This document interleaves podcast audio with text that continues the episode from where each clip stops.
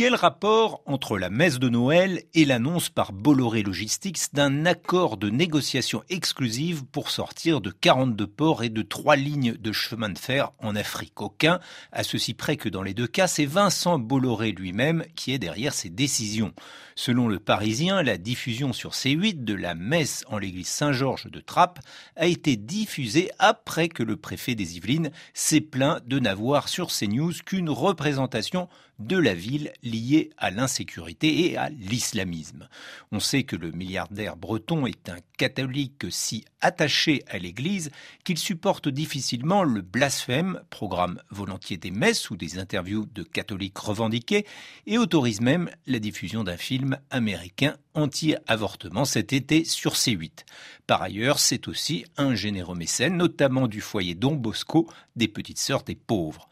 Seul hic à cette hagiographie, son soutien à Éric Zemmour et les conditions de sa présence en Afrique.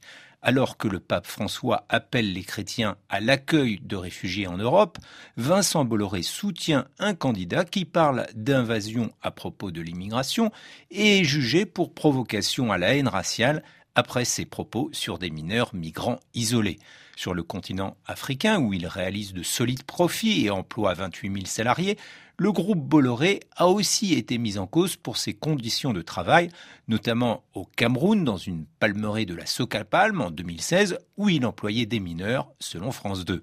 Enfin, en février, mis en examen pour corruption à travers sa filiale Havas, Bolloré a reconnu sa culpabilité pour obtenir les ports de Lomé et de Conakry. L'accord d'exclusivité qui va permettre à Bolloré de se désengager des ports et du rail africain a été signé avec le Suisse MSC qui détient non seulement des ports mais 550 navires. Vincent Bolloré tire ainsi les leçons de ses ennuis médiatico-judiciaires. Il ne va cependant pas complètement quitter l'Afrique puisqu'il reste en force dans Vivendi qui contrôle Canal+, Avas et possède une participation dans MultiChoice, le bouquet de télévision sud-africain.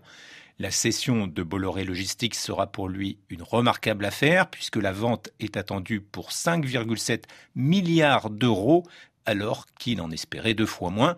Après la prise de contrôle totale de la Gardère, c'est aussi pour l'industriel un moyen de mettre au clair les contours de son groupe avant d'en transmettre les rênes à ses enfants en mars, même si, après cette date, en bon père, on ne l'imagine jamais très loin de sa paroisse.